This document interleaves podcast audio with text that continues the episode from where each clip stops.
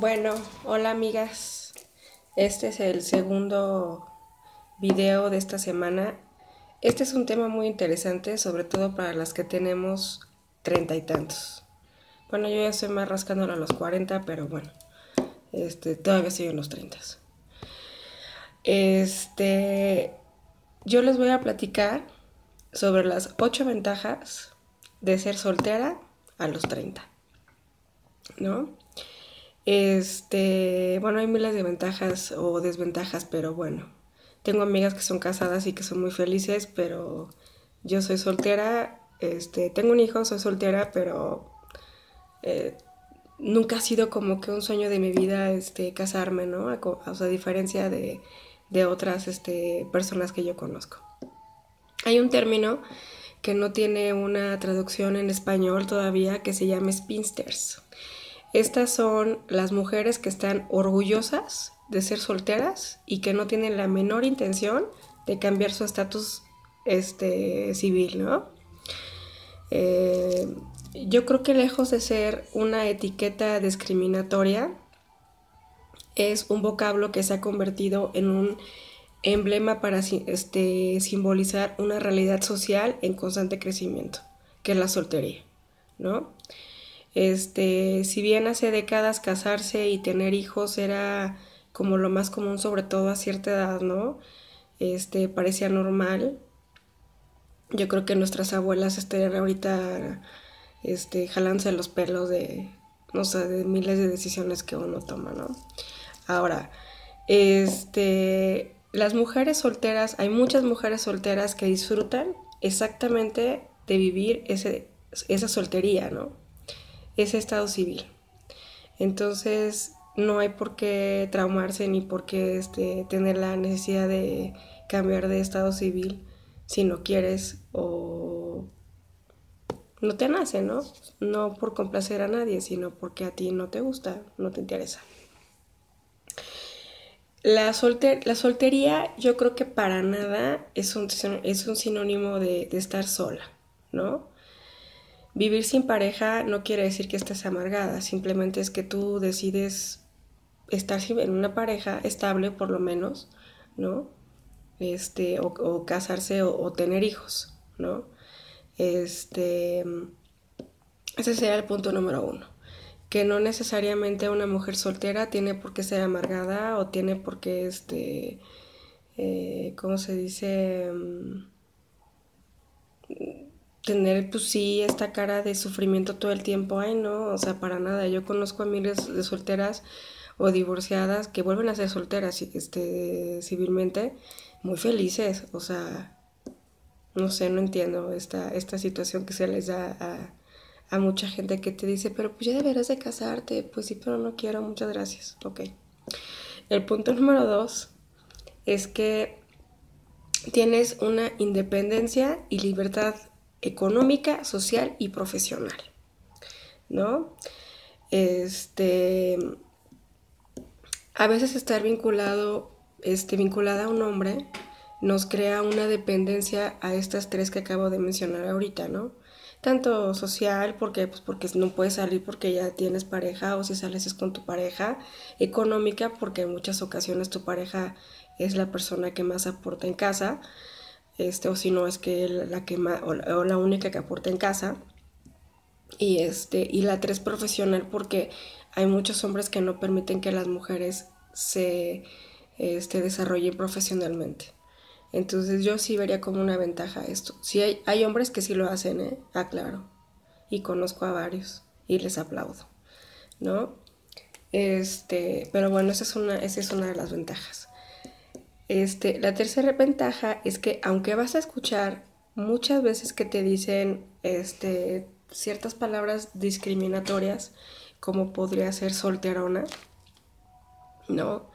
Esto te van a cuestionar sobre si ya se te fue el tren, que si el reloj biológico, las que no tienen hijos y todo esto, bueno, pues la verdad es que es algo que curiosamente a los hombres les preguntan menos que a las mujeres, ¿no? Sobre todo por el reloj biológico. Este, yo les quiero decir y les quiero recordar que no te debe de importar esto porque tu valor no va de acuerdo a un estatus social, o sea, a un estatus civil, ¿no? Si bien es padre disfrutar cosas con una pareja, también puedes aprender a disfrutar cosas tú sola, este, como ser individual. O sea, no tienes forzosamente que vivir con una persona o forzosamente casarte porque así te lo están dictando este, socialmente o familiarmente incluso, ¿no? Aquí este, la felicidad es algo que depende de ti y que mm, es un estadio, o sea, el casarse o no casarse creo yo que debes de sentirte tanto en una como en otra, ¿no? Emocionalmente en libertad, ¿no? Feliz. Yo creo que ese sería el término. O sea, si estás casado, pues qué bueno. Si eres feliz, pues fregón por ti. O sea, qué padre, ¿no? Y si eres soltero y te sientes feliz, fregón por ti también. Aquí la cosa es que tú seas feliz. De eso se trata. Esto, de este, de, de, de, ser este, solteros. Y sobre todo a los treinta y tantos que pues a lo mejor ya es más difícil porque ya venimos como con más este eh, como, con, como ya, va, ya va aumentando la, lista de exigencias, vamos a ponerlo así, ¿no? De exigencias. Entonces, bueno, yo diría que esa es una, ventaja y no te debe de importar eso. La cuarta es este, pues el hecho de que vivas este, en soltería te hace disfrutar al 100% de tu tiempo. Esto es que puedes aprovechar, por ejemplo, de tomar esa clase de ese idioma que quieres aprender, de juntar para este, viajar al país al que quieres ir, porque, o conocer museos, este, hacer un posgrado en otro país, o de hecho hacer un posgrado ya como tal, y que requiera de mucho tiempo. Este, pues no sé, digo, hay muchísimas, este, muchas cosas, tomar talleres, ¿no? De, este, de superación personal, este, talleres de, lectura, de pintura, o sea, hay, hay, infinidad de cosas que uno también puede hacer, ¿no? Yo te diría que te apuntaras a todos los todas las actividades culturales y conciertos que pueda haber, sobre todo los que son este mm, ¿cómo se dice? gratis. Y este, y la verdad es que conoces a diversa gente y, y eso también te, te alimenta el espíritu, el alma y este y tu círculo social, ¿no? Este, el quinto es que puedes seguir conociendo chicos. O sea, sigues en circulación, ¿no? Este, digo, igual en una de esas encuentras la persona adecuada para ti. Uno nunca sabe. O sea, el hecho de que estés soltera a los treinta y tantos no quiere decir que vas, o sea, eh, quieras, o quién sabe, A lo mejor es una decisión que sí.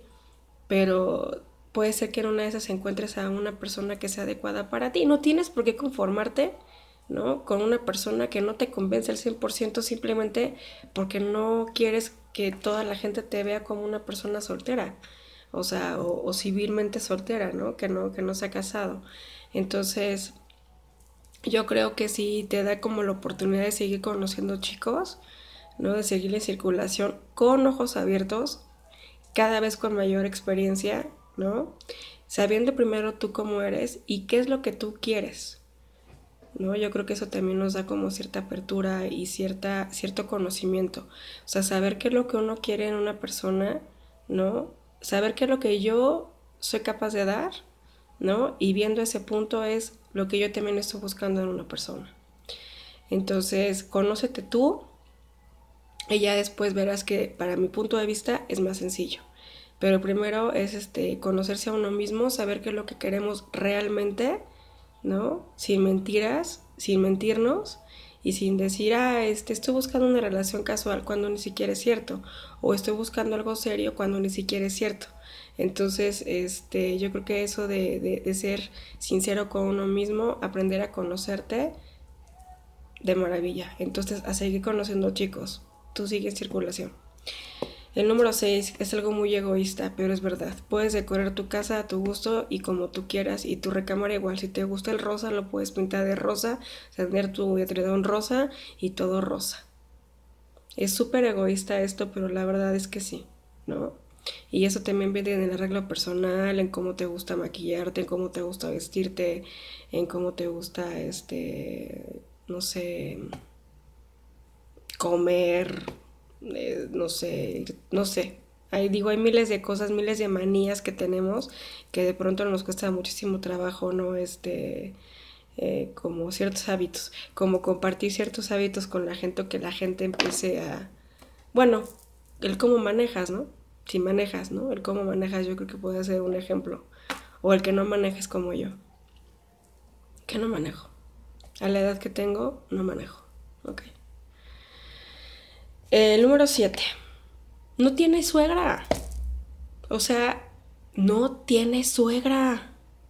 No hay domingos familiares con la suegra, con el... O sea, no hay, no hay. ¿No? Esto puede escucharse horrible, pero es real. Es muy real.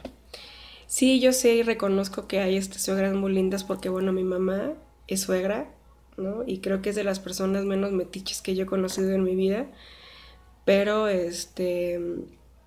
Pero hay algunas que de verdad son un dolor de hígado totalmente.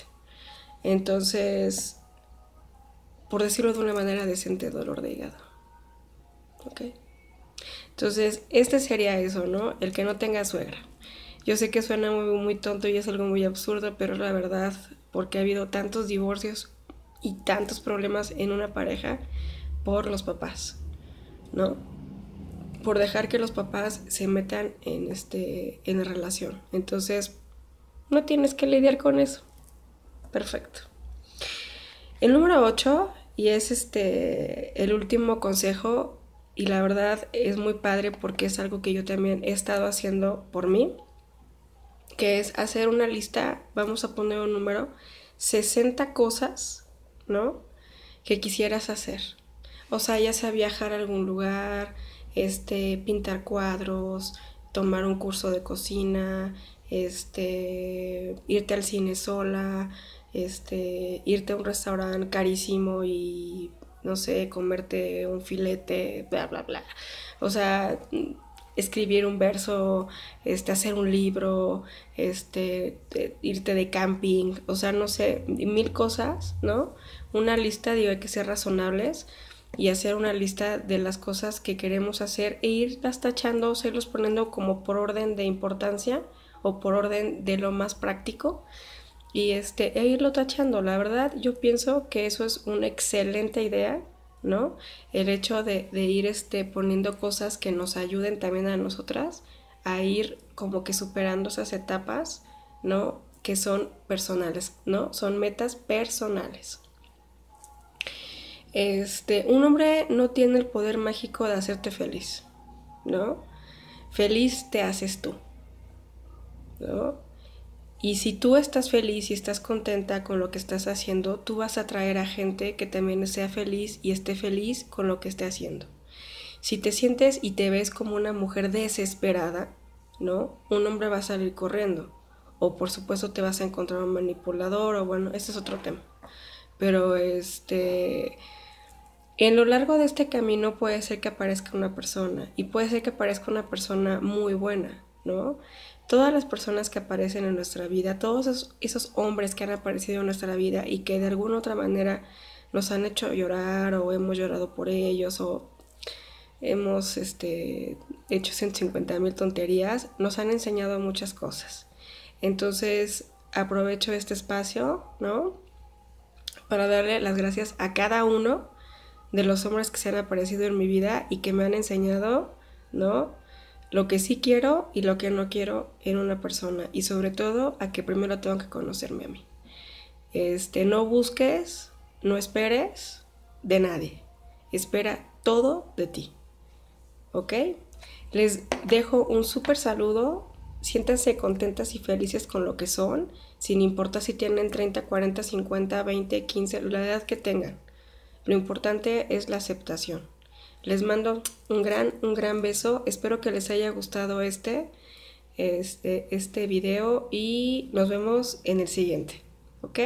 Les dejo un saludo muy grande y este y síganse suscribiendo, compartan.